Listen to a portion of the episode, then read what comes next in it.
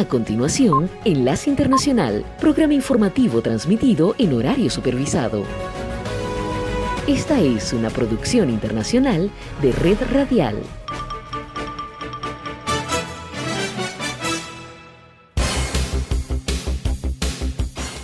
Aquí comienza Enlace Internacional. Saludos a nuestra audiencia en Caracas, Venezuela y el mundo, a través de nuestra frecuencia Sintonía 1420 AM y en Soy Ángela Montilla en la presentación. Bienvenidos.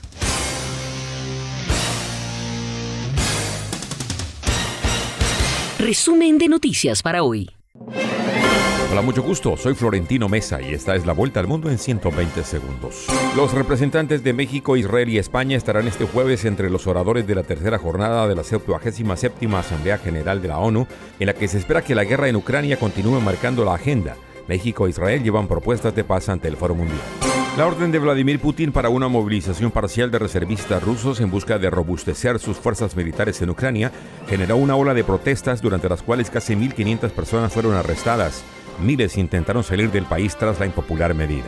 Los ministros de Relaciones Exteriores del llamado G7 anunciaron que adoptarán nuevas sanciones contra Rusia tras la decisión del presidente Vladimir Putin de movilizar reservistas para la guerra en Ucrania. En un claro rechazo a los argumentos de Donald Trump, un tribunal federal de apelaciones permitió que el Departamento de Justicia reanude el uso de documentos confidenciales incautados en la mansión del expresidente en la Florida como parte de su investigación criminal en curso. Por otra parte, Trump fue demandado por fraude fiscal por la Fiscalía de Nueva York. Un sismo de magnitud 6.8 sacudió esta madrugada 12 estados del occidente y centro de México y dejó al menos dos fallecidos, según un reporte preliminar. El sismo ocurrió tres días después de un terremoto de 7.6 que afectó a 12 de los 32 estados del país y dejó dos muertos en Colima. Más de un millón de personas en Puerto Rico y República Dominicana amanecieron hoy sin electricidad después de que el huracán Fiona causó estragos en la infraestructura que también dejó a muchos sin agua potable a medida que el huracán de categoría 4 se acerca a las Bermudas. Un tribunal hondureño condenó a la ex primera dama de Honduras, Rosa Elena Bonilla de Lobo, a 14 años y un mes de cárcel por los delitos de fraude y apropiación indebida. El Congreso salvadoreño aprobó una reforma al Código Penal que permitirá enjuiciar a miles de prófugos de la justicia declarados en rebeldía e impedir retrasos en los procesos judiciales por las recurrentes renuncias de los abogados defensores. Esta fue la vuelta al mundo en 120 segundos. Enlace Internacional con la Música.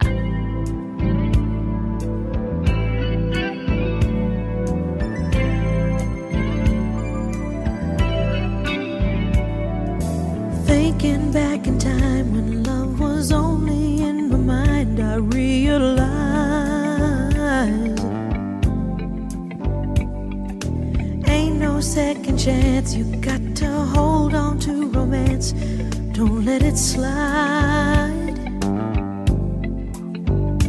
There's a special kind of magic in the air when you find another heart that needs to share.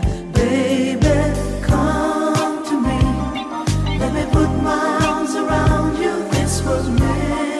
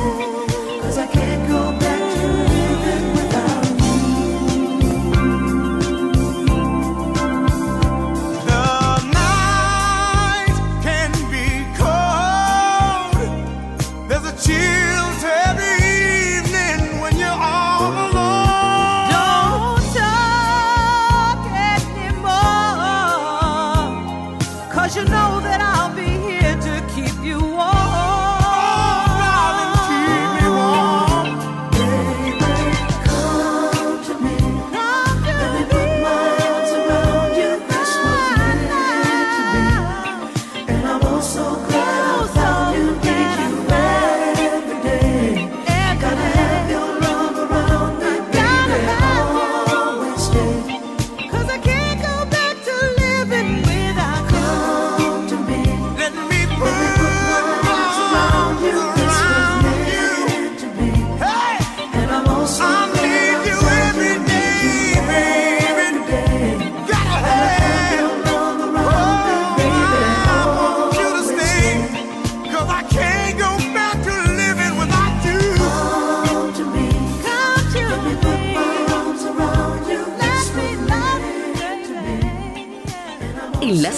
Internacional con Estados Unidos.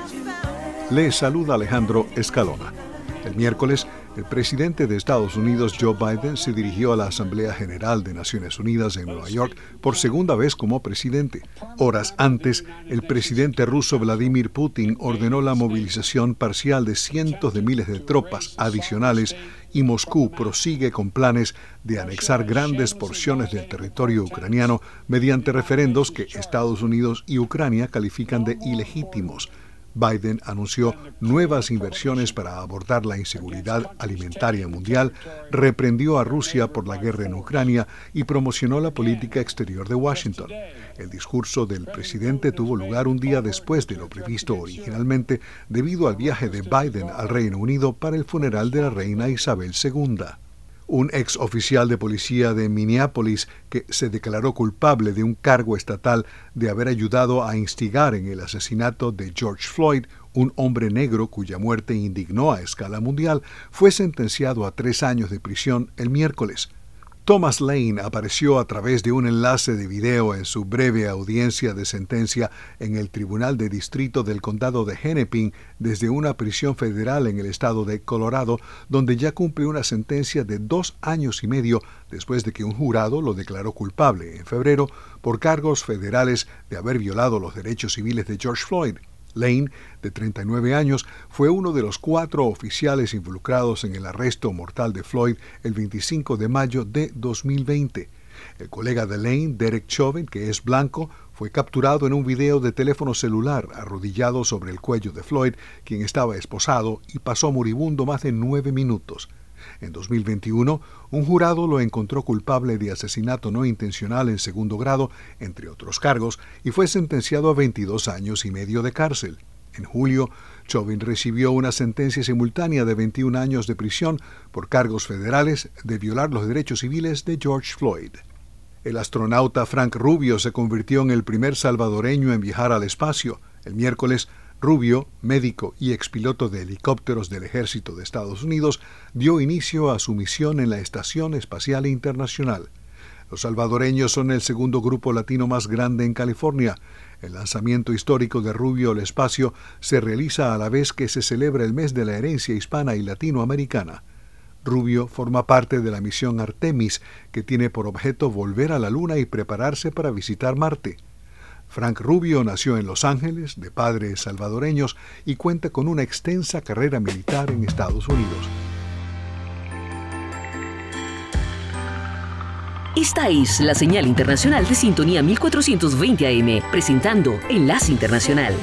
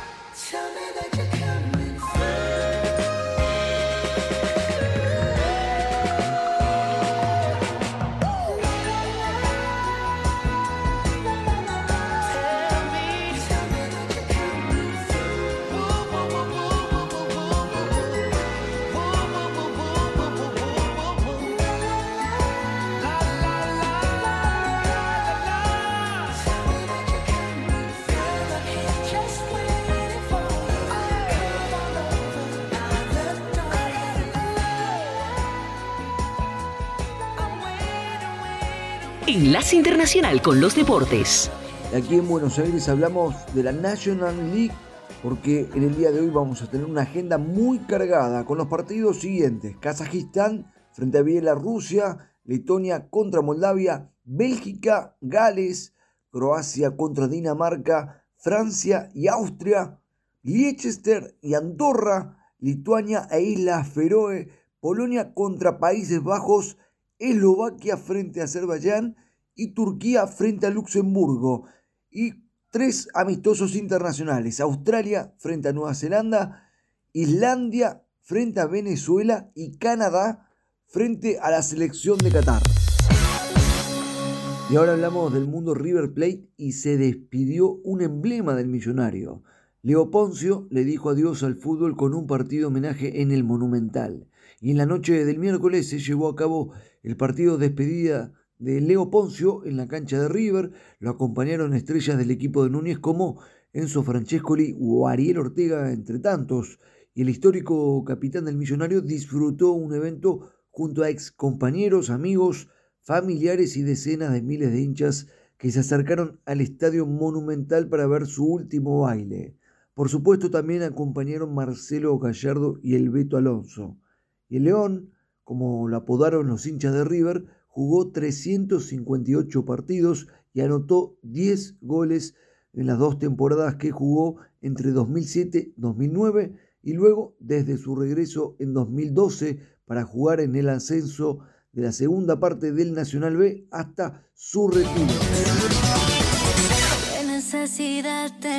Enlace Internacional. De tratar de aparentar Tan sencillo que sería hablar con la verdad. Yo tampoco te pedí que durara toda la eternidad. Solamente que me hablaras claro antes de continuar. Olvídate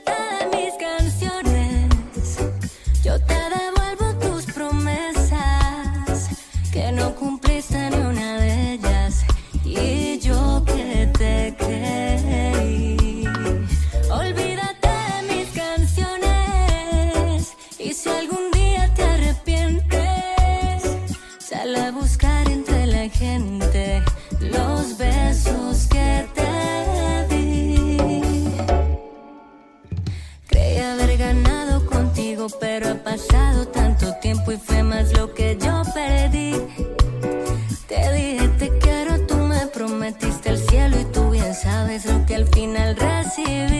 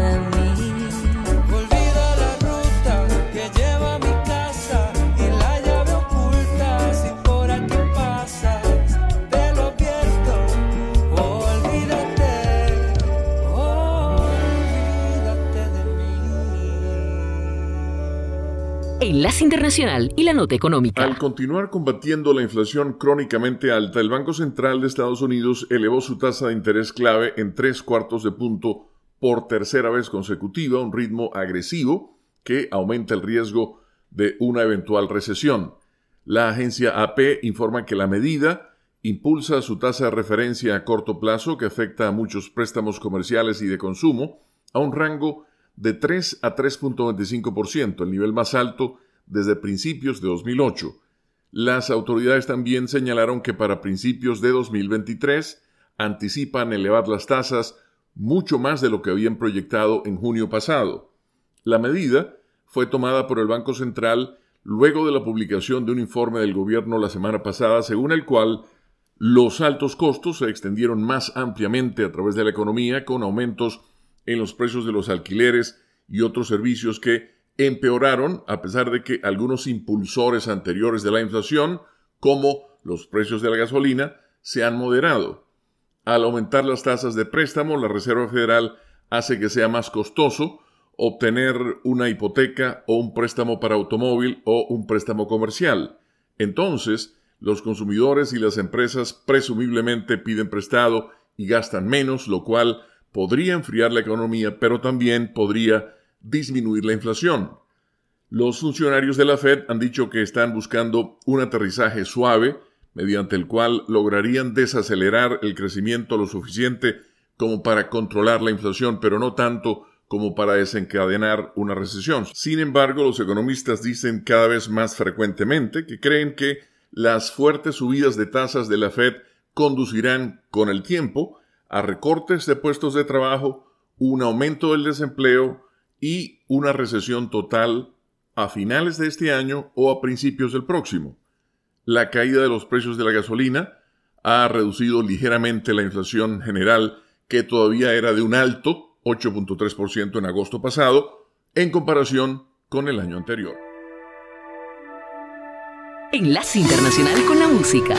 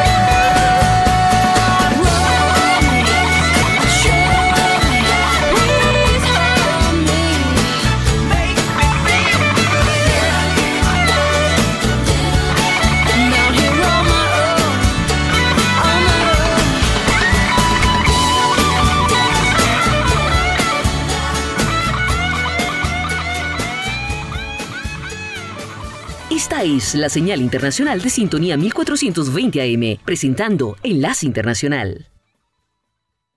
Este jueves continúa la semana de alto nivel de la Asamblea General de Naciones Unidas. Es el tercer día de intervenciones de los presidentes y representantes de gobierno. Por América Latina le toca el turno a Panamá, que estará representado por su vicepresidente José Gabriel Carrizo, y México, que de último en la lista ha enviado a su canciller Marcelo Ebrard. Luego del discurso del presidente Joe Biden en la mañana de este miércoles, varios fueron los mandatarios que se han dirigido al Pleno ah, y han continuado fijando posición sobre la guerra en Ucrania y sus consecuencias en las economías, la seguridad alimentaria, la inflación y la escasez de ciertos alimentos y productos. Este jueves también se llevará a cabo una reunión de cancilleres para tratar la situación en Ucrania y la postura de los diversos países de la comunidad internacional, sobre todo luego del discurso por videoconferencia del presidente de Ucrania Volodymyr Zelensky. Algunos gobiernos como Brasil, en voz de su representante ante la ONU, Osvaldo Arana, ha señalado que esperan ver una mayor diplomacia en la búsqueda de soluciones. Por su parte, el jefe de la diplomacia europea, Josep Borrell, dijo que la comunidad internacional debe reaccionar ante esta mayor escalada y amenazas por parte de Rusia.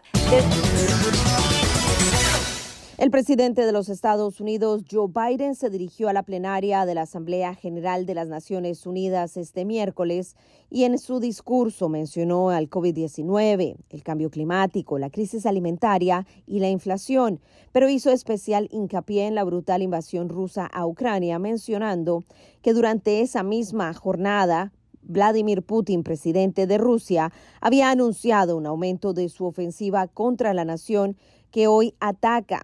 Remarcó que nadie había amenazado a Rusia y que solamente ellos habían buscado este conflicto contra Ucrania a pesar de los esfuerzos de la comunidad internacional para detenerlo. Condenó los ataques a civiles, las atrocidades de guerra que quedaron en evidencia en las fosas comunes, según él, donde se encontraron cuerpos con signos de tortura y enfatizó que en Ucrania simplemente se está reclamando el derecho a existir como nación. El presidente estadounidense mencionó la importante ayuda económica que se ha destinado a ayudar humanitariamente, pero también lo militar.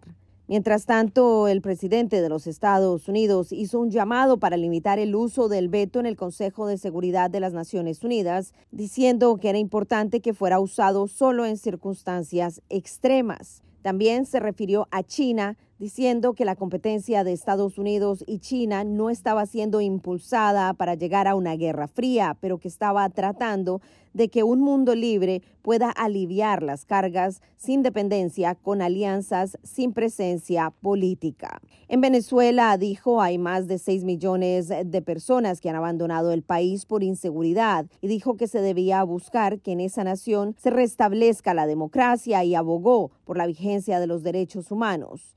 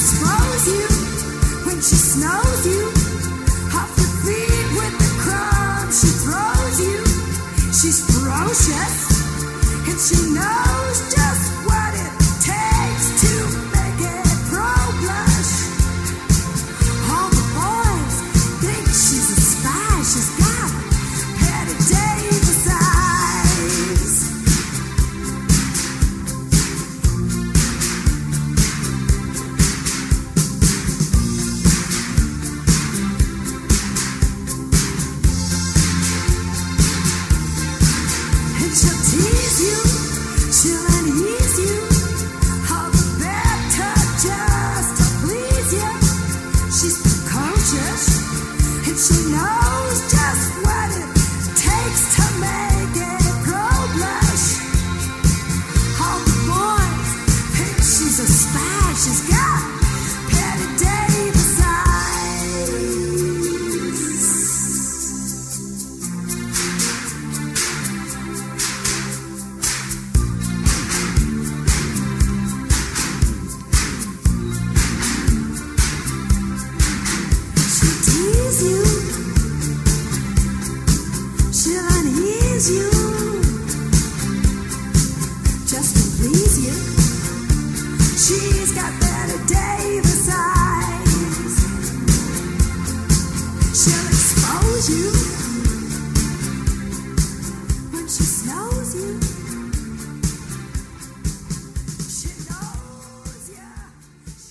Internacional con la Voz de América. Este es un avance informativo de La Voz de América. Desde Washington les informa Henry Llanos.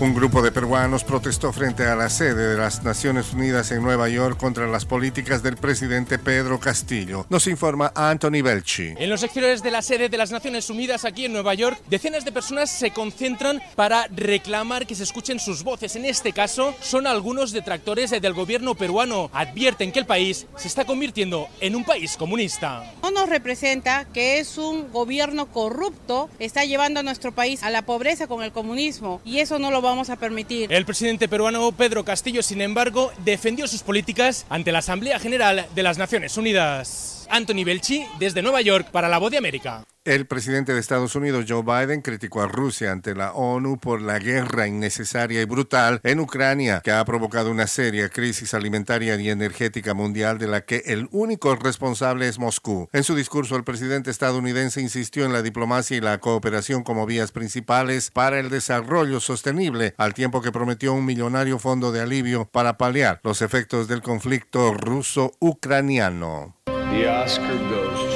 Acompáñenos de lunes a viernes con las noticias del mundo del entretenimiento, lo mejor del cine, So, scrolls are the bad guys.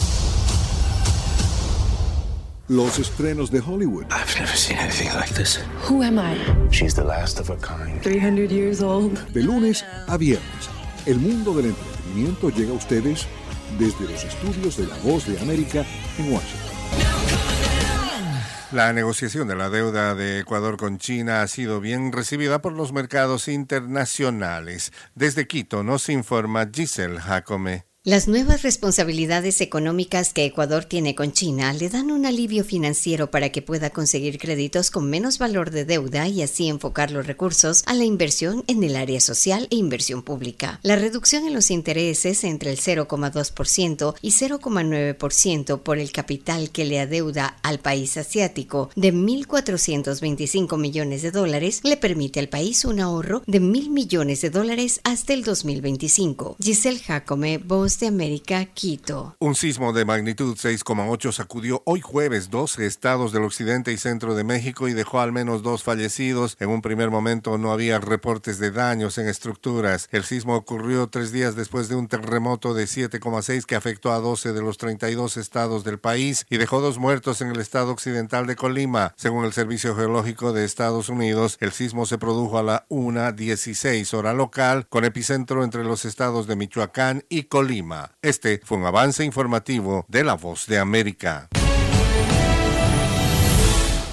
Treinta años después de que América se convirtió en la primera región en el mundo en acabar con la poliomielitis salvaje, el caso de un hombre con síntomas de la enfermedad reportado en Nueva York en el mes de julio encendió las alertas sobre un nuevo brote de la enfermedad en la región y llevó a las autoridades de salud a detectar que el virus estaba circulando en varios condados de ese estado, obligando a las autoridades locales a declarar un estado de desastre. Clarice Tien, directora de la Organización Panamericana de la Salud, advirtió durante la conferencia quincenal de prensa de esta organización que la baja en la tasa de vacunación debido a la influencia de la pandemia del COVID-19 ha dejado a las poblaciones desprotegidas ante esta enfermedad. Seamos muy claros en esto, la poliomielitis no es una enfermedad tratable. La prevención es la única opción y la prevención solo es posible con el uso de vacunas. Como vimos en el estado de Nueva York, los poliovirus pueden aparecer y propagarse rápida y silenciosamente en comunidades que tienen una cobertura vacunal insuficiente. Según datos de la Organización Panamericana de la Salud, 12 países de la región tienen un riesgo alto o muy alto de experimentar un brote de poliomielitis, mientras la cobertura de vacunación se coloca actualmente por debajo del 80% en la región. No tengo que decirlo mucho, pero lo repito una vez más, este es un problema grave, uno para el que tenemos una solución clara, porque la inmunización con vacuna. Por otro lado, la OPS informó que la pandemia del COVID-19 sigue presente en la región y cobra la vida de 4.000 personas semanales sin indicios de que desaparezca pronto, mientras la viruela símica o viruela del mono aumentó su transmisión en la región en un 23%, afectando a 31 países y territorios. Sala de redacción, Voz de América. La Reserva Federal de los Estados Unidos, la Fed, que es el equivalente al Banco Central, anunció un nuevo aumento en la tasa de intereses clave en tres cuartos de punto, siendo la tercera vez que lo hace durante el año y no descartó posibles aumentos en el futuro, lo que mantiene el temor de una posible recesión económica en el país. El anuncio lo realizó el presidente de la Reserva Federal, Jerome Powell, y dijo textualmente, ojalá hubiera una forma indolora de hacerlo, pero no la hay, y defendió la medida, argumentando que será la mejor forma para mantener un buen índice de empleo en el país en el futuro.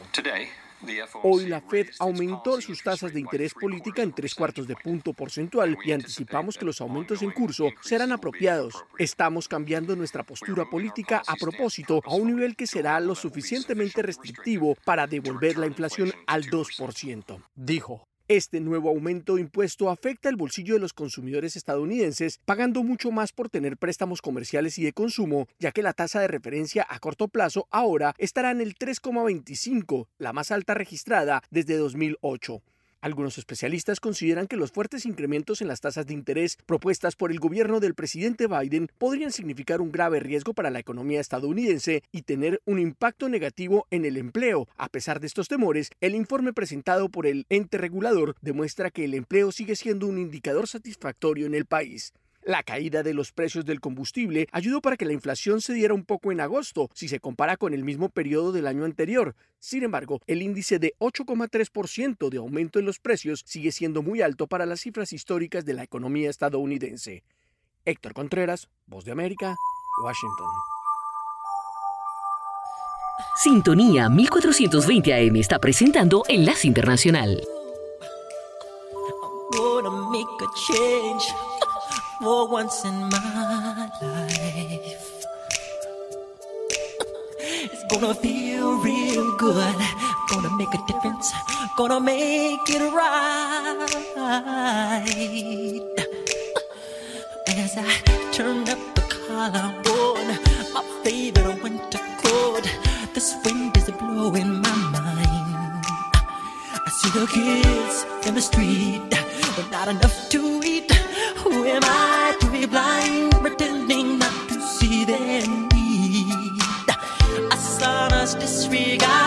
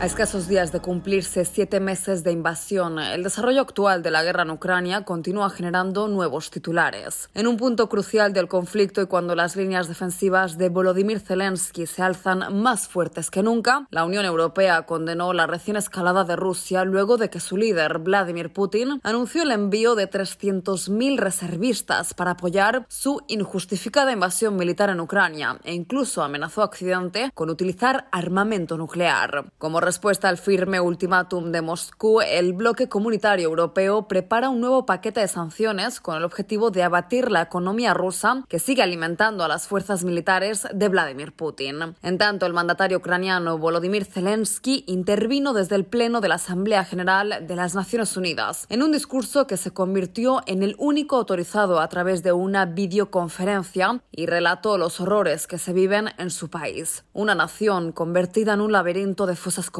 cadáveres abandonados, casas destruidas y escombros que hace menos de un año eran colegios, hospitales o simplemente edificios residenciales. Decidido a alzar la bandera de Ucrania en todo el territorio, el presidente Zelensky exigió responsabilidades al gobierno de Rusia. El crimen se cometió contra las fronteras de nuestro Estado. El crimen se cometió contra la vida de nuestro pueblo. El crimen se cometió contra la dignidad de nuestras mujeres y hombres. Ucrania exige un castigo por intentar robar nuestro territorio un castigo por los asesinatos de miles de personas.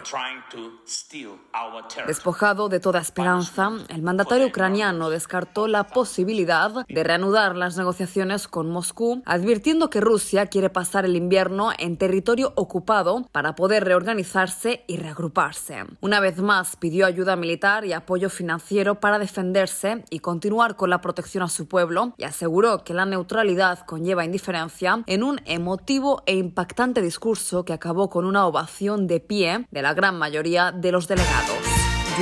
Desde Caracas, Enlace Internacional, por sintonía 1420 AM. Hey, what's going on, man? Yeah, she's at home. Yeah, she's at home. Yeah, she's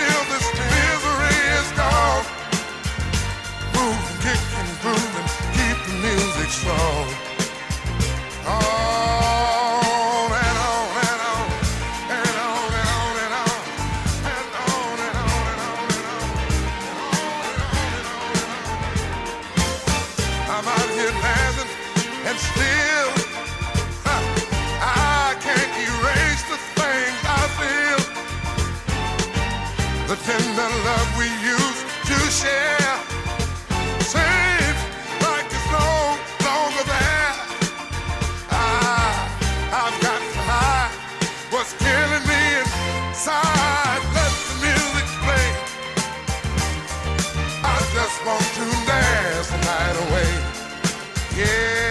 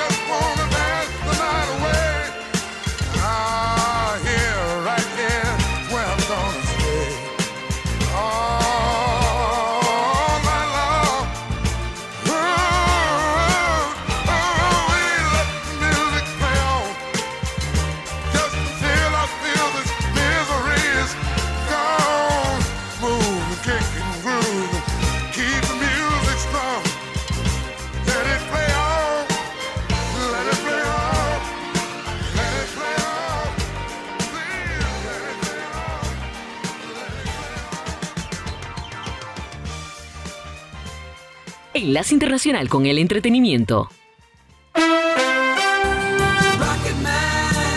Elton John se presentará el viernes en la Casa Blanca y será recibido por el presidente Joe Biden. Según la mansión presidencial, el evento llamado Una noche en la que la esperanza y la historia riman celebra el poder unificador y sanador de la música, elogiará la vida y obra de Sir Elton John y rendirá tributo a maestros, enfermeras, trabajadores de primera línea, defensores de la salud mental, estudiantes y activistas LGBT.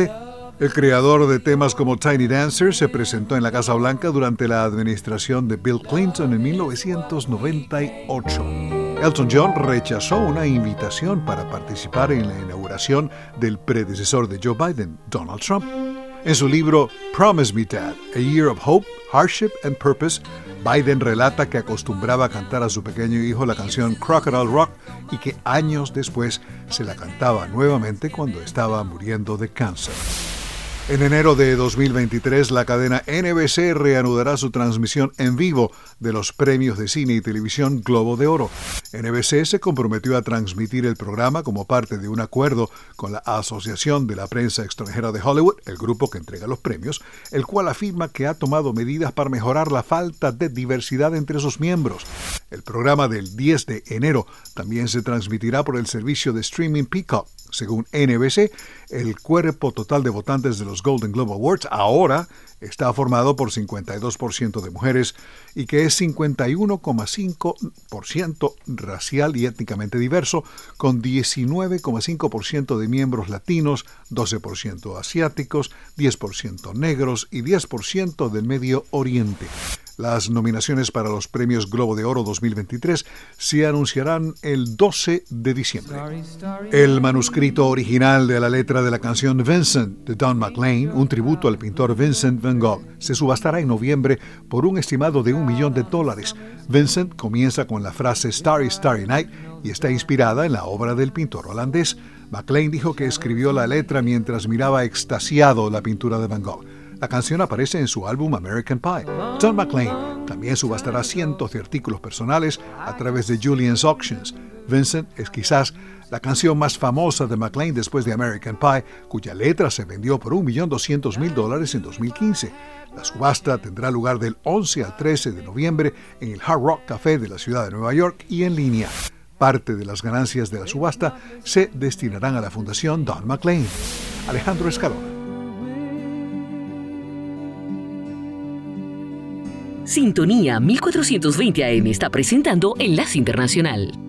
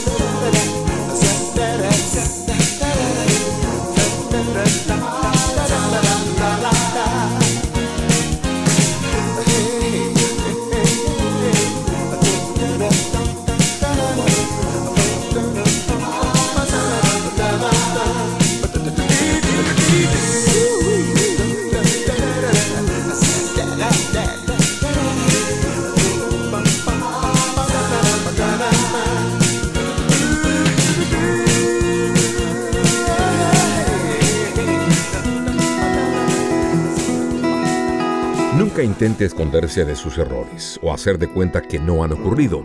Haciéndolo, seguirá cometiendo las mismas equivocaciones una y otra vez. Por el contrario, reconozca rápidamente y admita sus errores y aprenda a ver el valor que yace en superarlos. Habiendo encontrado un error, habrá descubierto una oportunidad de mejorar. Aproveche esa oportunidad y lleve a cabo esas mejoras. Cada vez que descubre una debilidad, encuentra una manera de fortalecerse. El hecho de superar una debilidad en un área determinada de la vida y una vez que deje de retenerse, puede volverlo más efectivo en todos los demás aspectos. Acepte que hay cosas respecto de las cuales ha estado equivocado, cosas que no sabe, cosas que no ha podido hacer. Eso lo coloca en una situación a partir de la cual concretar mejoras fuertes e importantes. En lugar de permitir que sus errores y limitaciones se vuelvan más graves negando su existencia, acéptelos y concéntrese en corregirlos. Eso lo llevará a una vida mejor.